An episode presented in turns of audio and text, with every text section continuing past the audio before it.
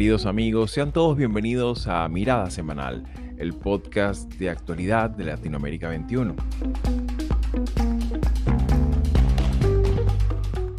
Como todos los domingos, analizaremos las principales noticias de la semana con el respaldo intelectual de Marisabel Puerta Riera y Manuel Alcántara Sáez.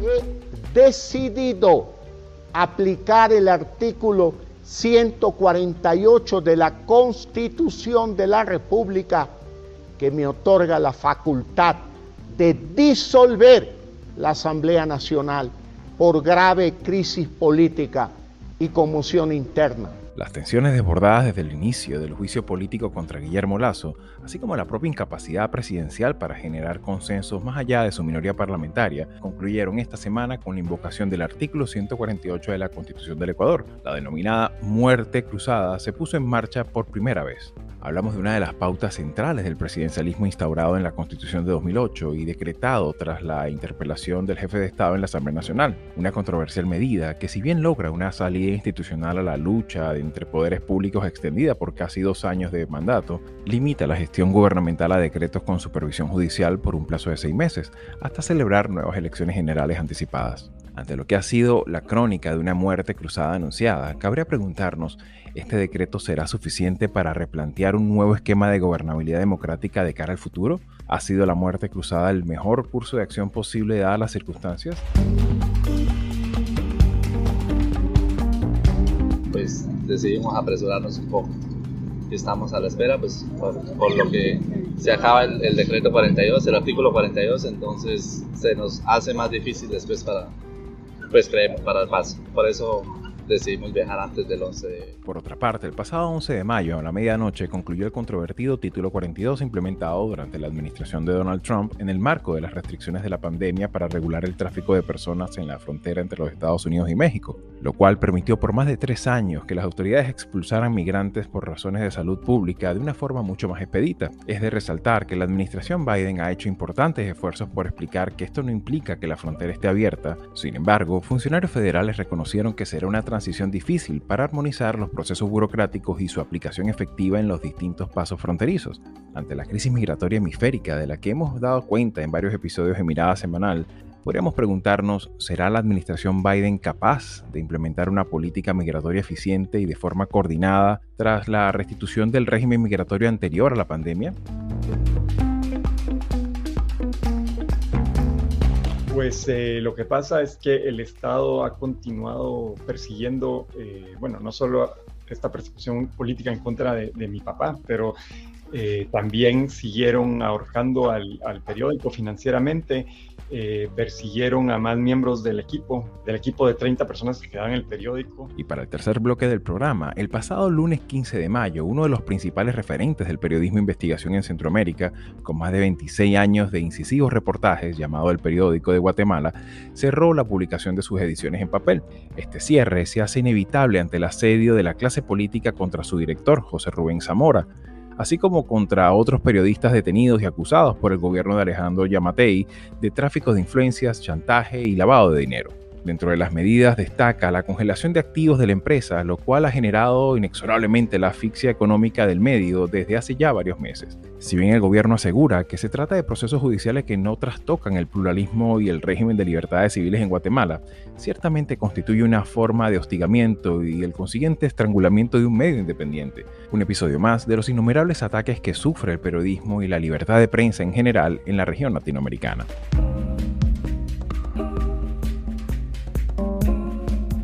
Soy Xavier Rodríguez Blanco y les hablo desde Houston, Estados Unidos, y hoy es domingo 21 de mayo de 2023.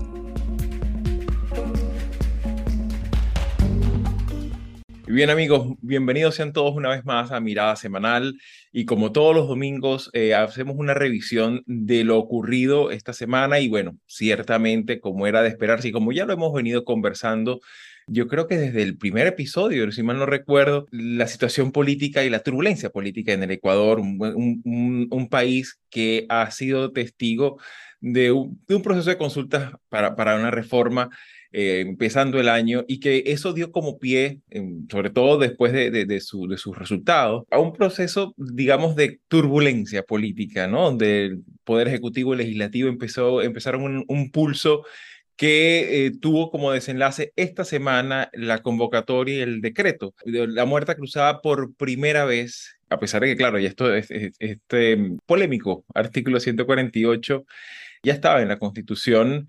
Eh, y claro, de alguna manera, pues evidentemente esto nos convoca a examinar impresiones. Eh, evidentemente también se supo en la, semana que se interpusieron varios recursos de inconstitucionalidad, sobre todo por parte de la, bancada de UNES y de alguna manera pues también hubo mucha polémica en los medios de comunicación tanto nacionales como internacionales.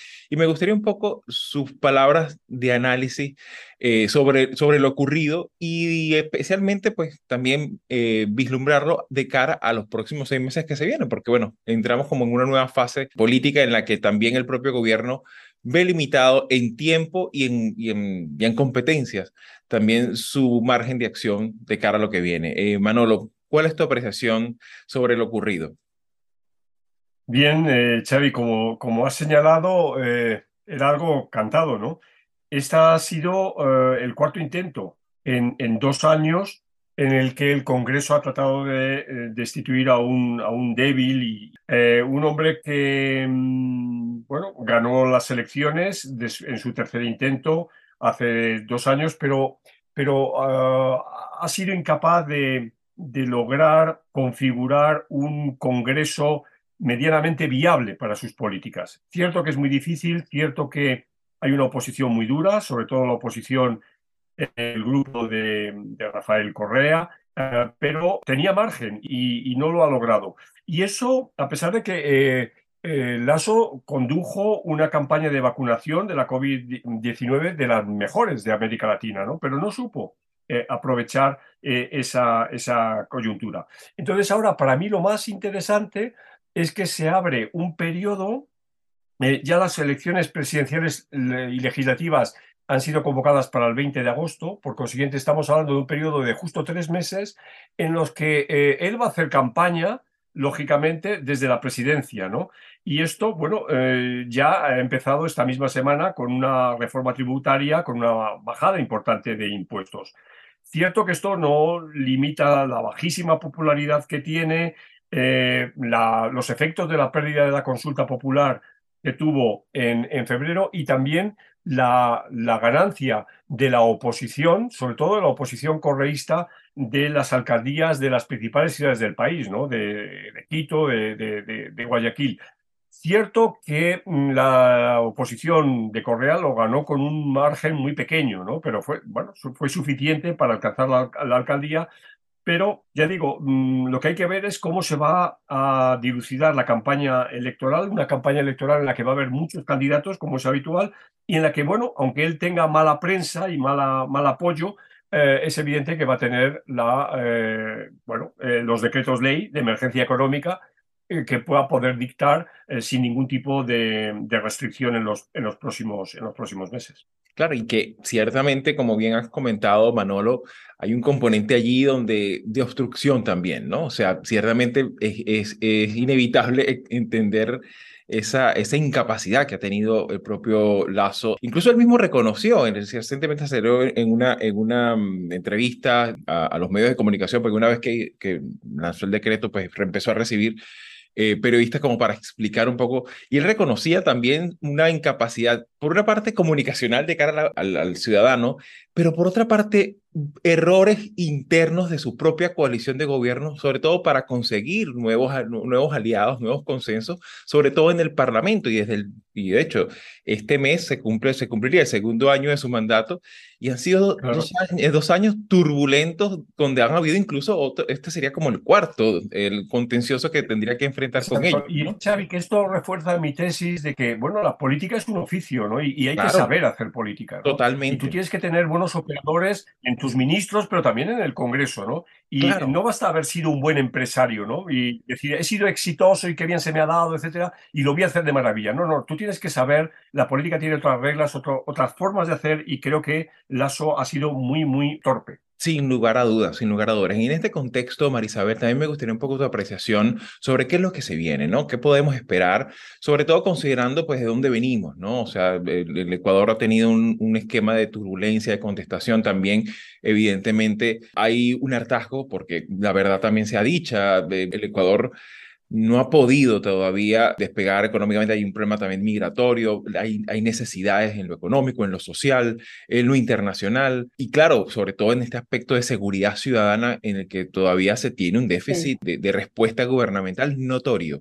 En este sentido, Marisabel, ¿cómo podríamos vislumbrar estos próximos seis meses? Creo que está más que claro que estas decisiones de salir de un mal gobernante, de un mal gobierno y apostar por un empresario porque ha sido exitoso en, en el sector privado para que traiga al país eh, estabilidad política o, o, pragmatismo, digamos, desde el punto de vista de la gestión pública. Yo no sé hasta cuándo vamos a, a seguir viendo estos experimentos, ¿no? Que tienen mucho que ver con lo que tú dices, Xavi, el hartazgo pero lo estamos viviendo desde Estados Unidos para abajo. No necesariamente ser un empresario exitoso, y eso lo digo entre comillas, porque lo que es exitoso para el sector privado, para un empresario que lo que quiere es lucrarse, no es eh, eh, éxito desde el punto de vista de la gestión pública. Entonces, si en Latinoamérica vamos a insistir en una práctica que, por cierto, ni siquiera en los países desarrollados como acá en Estados Unidos, eso ha sido este, nada más lejano al éxito. Eh, vamos a seguir viendo este tipo de resultados. Ecuador, como bien lo, lo caracteriza, es un país que está inmerso en una cantidad de problemas que no son solamente políticos lo que decías acerca de la seguridad, las pandillas, el tema de los acreedores que están viendo esta situación con muchísima cautela y preocupación, por supuesto. ¿Qué, qué me temo yo? Que con el uso de esta disposición constitucional, lo que vamos a ver en Ecuador en los próximos, eh, quizás no eh, en los próximos meses, digo en, en los próximos gobiernos, es que esto entonces aquí se perdió el miedo.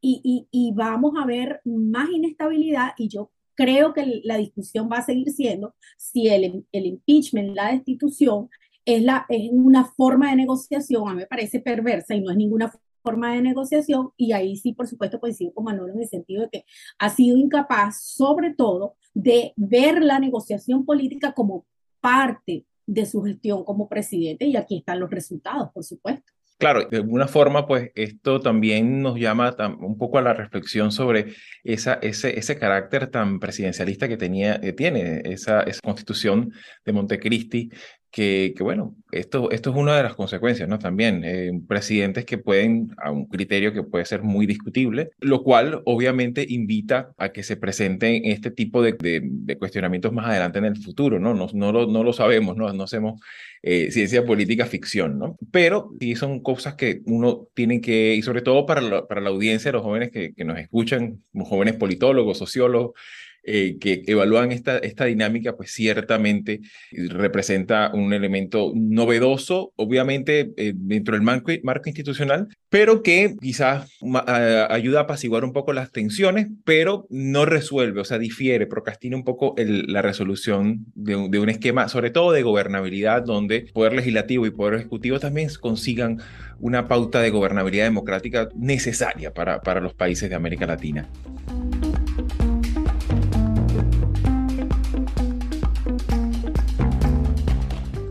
Para pasar a un segundo tema, culmina este polémico título 42 para la legislación migratoria de los Estados Unidos.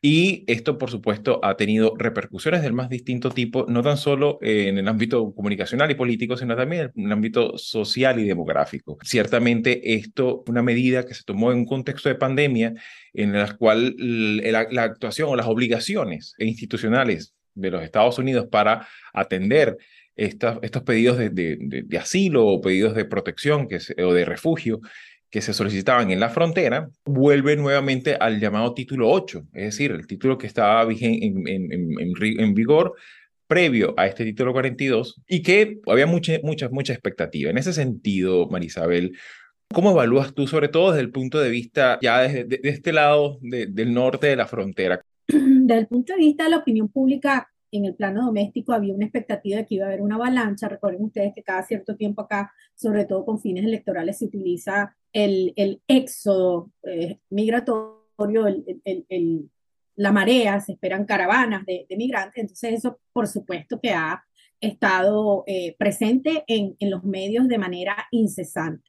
Sin embargo, una vez que dejó de estar en vigencia el título 42 y entró de nuevo en vigencia el título 8, todavía no hay números definitivos. Mallorca dice que, es prematuro hablar, pero sí se nota, sí se observa que ha habido una reducción en los números que, al menos desde el punto de vista de la experiencia, que se tiene está muy por debajo. Sin embargo, también hay que tomar en cuenta que mucha de la gente que está intentando cruzar para eh, aplicar por asilo, que es el asilo defensivo, no hay que confundirlo con el asilo de la gente que llega con una visa de turista y se queda y, luego introduce un asilo. Eso es un asilo afirmativo, eso es diferente. Lo que está colapsando el sistema es precisamente que hay una incapacidad desde el punto de vista burocrático de hacerle frente a esas dos realidades, ¿no? Em, y las dos son legítimas. Y a eso El problema de la frontera es un problema crítico, grave, gravísimo, porque estamos hablando de gente que está huyendo no necesariamente por razones políticas, sino fundamentalmente económicas y de seguridad. Y el problema es que la figura de asilo es asilo político y por eso mucha de esa gente viene engañada a, a, la frontera, a sabiendas de que puede ser una especie de lotería. A algunos los dejan pasar, a otros no. Y la gravedad de la situación es que Estados Unidos está contando con México y el resto de Centroamérica para que les ayude a mitigar un poco este influjo de migrantes. Están contando con una serie de, digamos, de, alcabalas que van a prevenir a la gente. Pareciera que está funcionando el mensaje de que la frontera no está abierta y que no hay puerta franca, pues, para que entre todo el mundo, eh, no estoy segura que la rigurosidad del mensaje le esté llegando a la gente eh, y la clave sigue siendo la economía de los coyotes en la frontera, que es lo que realmente creo yo que está detrás de toda esta, digamos, de, la crisis, que no es que no exista, claro. pero, pero es, está ayudando. claro, esto, esto revela precisamente esa complejidad, ¿no? Esa complejidad de varios niveles en varios ámbitos y que de alguna manera, como también comentabas, aquí también está la incapacidad del propio gobierno de los Estados Unidos, ya, ya digamos de carácter federal, no es una cuestión achacable estrictamente a Texas o Arizona o a Nuevo México o a California, sino que es algo que tiene que ver en su conjunto con medidas, incluso no tan solo va desde el punto de vista meramente policial, sino también hay un componente allí de coordinación de, logística para la, acogida, para la atención médica, para la atención eh, también del personal que trabaja en la frontera. Y, también me gustaría un poco, pulsar un poco tu apreciación, eh, Manolo, visto a la luz de, la historia, a la luz, también de lo que podríamos entender como un, flujo migratorio que, que, bueno, muchas veces se ve compelido a tener a veces hasta que mentir, ¿no? Porque no todo el mundo estaba viendo una persecución política o estrictamente relacionada con la política. Y hay, hay incluso hay migrantes climáticos, hay migrantes de muchísimas, eh, por muchísimas razones. Y muchas veces pues se ven en, en una situación en la que si, de alguna manera empiezan a trabajar de forma informal cerca de las fronteras, son eh, estigmatizados. Hemos visto declaraciones terribles en distintos lugares de América Latina y particularmente en el caso, por ejemplo, de Ciudad Juárez, el propio alcalde de Ciudad Juárez exige y hace llamamientos públicos para que no le den dinero a, los migrantes, para que no les dejen trabajar. Entonces, claro, no puedes trabajar, no, tienes permisos, no puedes, no, sabes, tienes un tema de espera totalmente incierto. Si te quedas en México, tampoco tienes certidumbre. O sea, están en, realmente en un verdadero purgatorio eh, estas personas. ¿Cómo miras tú esta situación tan lamentable y, tan, incierta, no? Tres ideas que alguna de ellas ya, la primera ellas la hemos repetido otras veces. la pulsión por migrar es una pulsión humana. Toda la historia de humanidad es una historia de migraciones. Dicho esto, ¿Qué es lo que eh, encontramos novedoso en este proceso, relativamente novedoso? Tampoco es una cosa de, los poquísimos años recientes, ¿no? Es la inmigración a través del istmo centroamericano y de México de contingentes de, otros países latinoamericanos que van a Estados Unidos. Esto es lo que, lo que aparece como novedoso, porque teníamos una inmigración mexicana a Estados Unidos o una inmigración de otros países de América Latina que eh, históricamente ese desplazamiento había sido eh, a, través de, la vía aérea. Entonces, ahora esto eh, concatena eh, la realidad de distintos países y lo que tú has dicho, eh, puede ser el alcalde de Ciudad Juárez, pero puede ser un alcalde también en, en, la frontera de Guatemala con México, en la frontera, como hemos hablado aquí varias veces, del Darién, etcétera. ¿Y esto a qué nos lleva? Nos lleva a que mm, es necesaria una cooperación internacional. O sea, es, una, es un problema mm, sistémico global y no es un problema de un solo país, no es un problema ni del país receptor ni del país que envía. ¿no? Es un, eh, afecta a varios países. ¿no? Aquí mm, me resulta interesante la, la visita de, del presidente del gobierno español, de Pedro Sánchez, a Washington hace ya, se cumplen ahora unos 10 días, eh, en el que se tocó este tema, ¿no? O sea que parece ser que eh, la Casa Blanca mm, pidió cierta ayuda ah, para que el servicio diplomático español, sobre todo los consulados en, en la zona, pudieran ser oficinas tramitadoras de algún tipo de, instancia de, eh, de, visados o de, eh, de eh, recepción de peticiones de este, de este, tipo de asilo que estamos hablando. ¿no? aquí en, en, España no se ha desarrollado mucho, mm, no se ha dado mucha información, no se ha desarrollado mucho este tema y no tengo ahora mismo una, una noticia clara al, al, respecto, pero esta podría ser una, una vía, ¿no? Es decir, que que también eh, eh, no solo España, sino eh, la Unión Europea pudiera atraer a cierto tipo de migrantes que en, una segunda opción pudieran estar interesados en, en tener, obtener los papeles de entrada en la Unión Europea. Claro, y que de alguna manera, pues esto podría ser un, un eslabón más de, este, de, este, de esta necesaria coordinación internacional y bueno, ¿por qué no intercontinental en la que de alguna manera se consiga algún tipo de, alivio o al menos de alguna manera eh, mitigar los efectos tan perniciosos que tiene una, una puerta cerrada las personas también tienen una, una situación que, en la que muchas veces, eh, evidentemente está el tema que había comentado Marisabel de, de la desinformación, del tráfico de personas, también tiene implícito pues, el, el, tráfico de expectativas. ¿no? Conviene, conviene no olvidar que en el flujo de personas que, que, que van por el Darién y por Centroamérica, no solo son personas latinoamericanas, ¿no? o sea, podemos encontrar personas que vienen de África, que vienen de, de, de centro de Asia, que vienen de la India, que vienen de Pakistán. Sí, sí. De, Afganistán, se, se, han encontrado hasta ucranianos, que, es increíble porque hay el parol.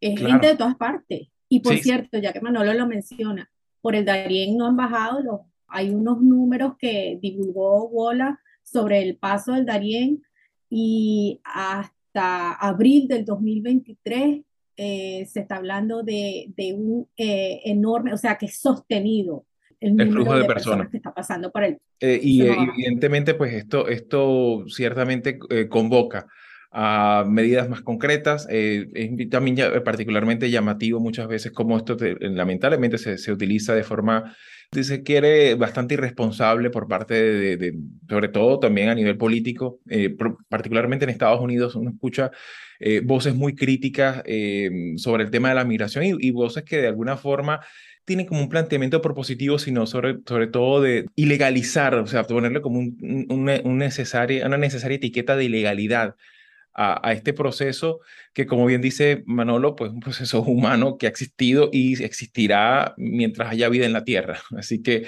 eh, seguiremos examinando eh, impresiones y sobre todo de cara al futuro, muy probablemente pues vamos a seguir tocando este tema y aprendiendo de él.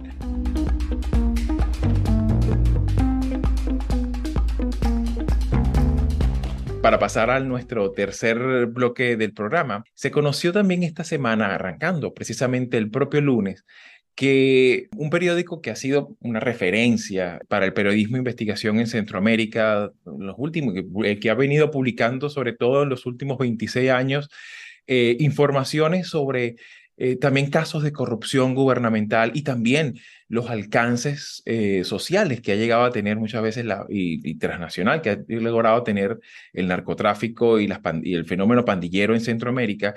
Es el caso del periódico de Guatemala, un periódico que eh, durante todo este tiempo pues, ha sido un, medio de comunicación incómodo para, para, los distintos gobiernos, no tan solo el de Alejandro Yamatei, particularmente en la actualidad, sino también para gobiernos anteriores, y que ante, ante el hostigamiento judicial que han tenido que, que, que sigue eh, sufriendo su director, así como muchos de sus mm, cuerpos de periodistas, ciertamente pues el periódico se ha visto en los últimos meses pues a, tener, a, ser asfixiado eh, financieramente y ha cerrado su publicación en papel. En este contexto, Manolo, me gustaría un poco a tu, tu perspectiva sobre lo ocurrido, considerando que, que, bueno, esto trastoca también el tema necesario de toda democracia, que haya libertad de prensa y que el ejercicio periodístico pueda realizarse eh, con ciertas garantías. ¿Cómo lo miras tú? Mira, bueno, Xavi, además esto nos da pie a empezar a hablar de, Guatemala, ¿no? Yo creo que en, próximos programas tendremos que hablar más. El 25 es verdad, de junio, estamos hablando de año electoral, ¿cierto? Exactamente, el 25 de junio es la primera vuelta de las presidenciales y con muchísimos candidatos y las legislativas, ¿no?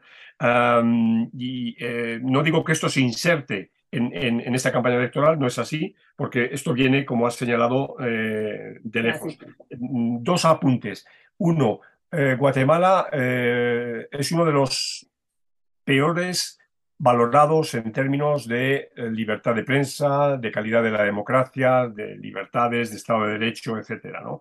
Yo creo que detrás de se sitúa poco por delante de, Cuba, Venezuela eh, y, Nicaragua. Esta es una primera cuestión que tenemos que tener en cuenta. ¿no? Ahora mismo hay cerca de eh, una treintena de eh, fiscales, de personal que de alguna manera ha tenido participación en, en, la, en el combate a la corrupción y demás, ¿no? Eh, están eh, exiliados, ¿no? La fiscal, la fiscal general Consuelo Porras, sin ir más lejos, forma parte de la lista Engel del Departamento de Estado debido a su participación en hechos significativos de corrupción. ¿no? Este periódico, eh, que no solo ha sido cerrado, sino que además su director, eh, José Rubén ahora está preso ahora mismo, o sea, por un delito de, digamos, de, opinión en el, y de investigación de la corrupción, ha sido fundamental en, la, lucha por esclarecer eh, el estado de las cosas. Fíjate que hay una, no sé eh, si nuestra audiencia lo conocerá, hay un caso de hace dos años que se llamó la, alfombra mágica, en la que un pequeño grupo de rusos y kazajos llevaron una alfombra eh, llena de, eh, fajos de, billetes de dólares a, la presidencia, ¿no? para una corruptela clarísima ¿no? Eh, del gigante ruso suizo del níquel de la agencia Solvay. ¿no? Esta agencia, esta empresa extrae miles de toneladas de la reserva de la biosfera de Izábal. ¿no? Y esto ya había sido denunciado, por ejemplo, por también un periodista muy interesante, un periodista rural, diré, Carlos Choc, que vive en el Store, y que, ah, y que ya protagonizó ah, una denuncia en, un reportaje que se publicó en, marzo del año pasado. ¿no? O sea que llueve sobre mojado y ya digo, esto es un, un, elemento que tendremos que analizar en programas eh, siguientes. Claro, claro, y que obviamente esto inexorablemente también nos refiere a otros episodios similares como lo ocurrió recientemente, con el Faro en El Salvador, en El Salvador de, Bukele, y, y qué, pierde un país cuando un medio cierra, qué pierde esa opinión pública de, ese país, sobre todo en un contexto en el que ciertamente eh, las libertades de prensa, pues eh, en algunas ocasiones, también está el caso de del asesinato selectivo de periodistas en México, o sea, estamos hablando de una dinámica que, que ciertamente necesita nuestra atención y que obviamente erosiona el, clima necesario en el cual una profesión tan importante para la democracia como es el periodismo, pues se inscribe. En este sentido, Marisabel, y tú que, bueno, también haces seguimiento del trabajo de los periodistas en Estados Unidos, ¿cómo miras tú esta dinámica eh, de cierre del periódico de Guatemala? Fíjate que eh, justamente iba a mencionar que, que, el problema de la erosión democrática no es nada más de las instituciones eh, democráticas, la prensa es uno de los pilares fundamentales de la democracia. Y lo estamos viendo en el caso de Guatemala, Pero tú lo mencionaste, el Faro, la gente del Faro, el periódico, ellos tuvieron que irse. Eh, y, y, el problema está en que, sí, nosotros, por ejemplo, en el caso de Cuba, eh, la persecución es tremenda y los pocos eh, periodistas cubanos que no son defensores del, del sistema y, del régimen político, pues eh, eh, lo hacen eh, no solamente bajo muy duras condiciones, sino que es muy difícil. ¿Cuántas veces Joanny Sánchez no tuvo que usar Twitter por mensaje de texto para comunicar información hacia afuera de Cuba? Eso, eso hace años. ¿Y en qué ha cambiado eso? Lo que ha hecho es empeorar porque además del tema de, de la persecución, algunos terminan presos, exilio forzado. Entonces, estamos viendo que el deterioro democrático no es que comienza, pero se, eh, se profundiza una vez que las instituciones fundamentales, que no son las políticas, sino, por ejemplo, la, litlibertad de prensa y la libertad de expresión, son conculcadas. A mí me preocupa es, por una parte, que haya silencio de, no solamente de organizaciones, digamos, de, de esto amerita posturas firmes de, de organismos multilaterales no solamente de la, la CIP, por ejemplo, que es la que ha alertado eh, sobre la, gravedad de la situación, pero también es preocupante en, en, el momento en el que se produce este ataque frontal contra medios, que estamos viviendo una etapa de profunda desinformación y eso es una combinación eh, eh, terrible para un país que está viendo las bases de su democracia o su sistema político en, peligro. La, esa combinación de ausencia de libertad de prensa y desinformación es un caldo de cultivo para que la gente, por supuesto, no sepa qué es lo que está pasando y no pueda tomar decisiones basadas en, información confiable. Estamos hablando de un país donde hay eh, eh, eh, graves hechos de corrupción y cómo va la gente a saber si quienes están al frente del proceso de información, una prensa libre, no pueden hacer su trabajo.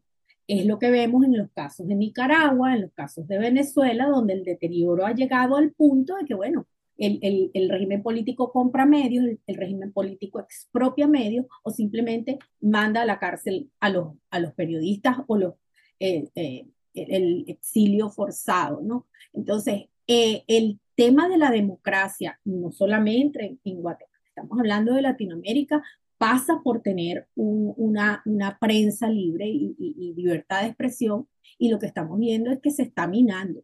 Claro. El cuidado que hay que tener es que en las democracias libres eh, esto también está sonando eh, quizás no de manera tan directa. Claro, y que, y que evidentemente, como había comentado Manolo, este año es un año electoral donde inevitablemente así no lo quiera el gobierno, pues tiene un efecto de mucha, de mucha controversia. Claro, el gobierno eh, de Yamatei ha sido como de alguna manera, bueno, pero es que este, este, este personaje tiene más de 200 denuncias y tiene que responder ante la justicia, lo cual no quiere decir que, eso no sea cierto, pero de vuelta, el tema es que eh, es un hostigamiento en distintos ámbitos y sobre todo el hostigamiento para que se desarrolle el, el, el periodismo libre, ¿no? O independiente. Eh, sobre todo considerando pues la naturaleza mm, del tipo de periodismo de investigación que hace, que no, que no es periodismo rosa, ¿no? O periodismo, digamos, eh, de, de, sucesos, ¿no? En este sentido, pues por supuesto, también por ser año electoral, pues muy probablemente sobre, sobre Guatemala vamos a seguir y vamos a... no, no había, particularmente no habíamos tocado Guatemala eh, en lo que va de mirada semanal, pero bueno, seguramente va a, ser, va a ser así en las próximas ediciones. Así que bueno, mis queridos, muchísimas gracias por su tiempo y por sus apreciaciones y será hasta un próximo domingo. Gracias.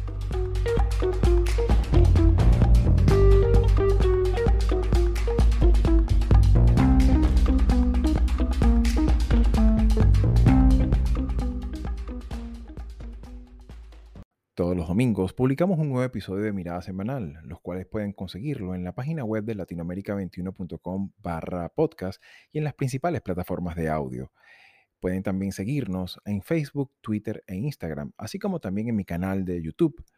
Los audios de este episodio fueron obtenidos de CNN en español, El País y El Confidencial. La musicalización corrió por cuenta de la extraordinaria labor de Carolina Marins. Soy Xavier Rodríguez Franco y nos escuchamos en Mirada Semanal el próximo domingo.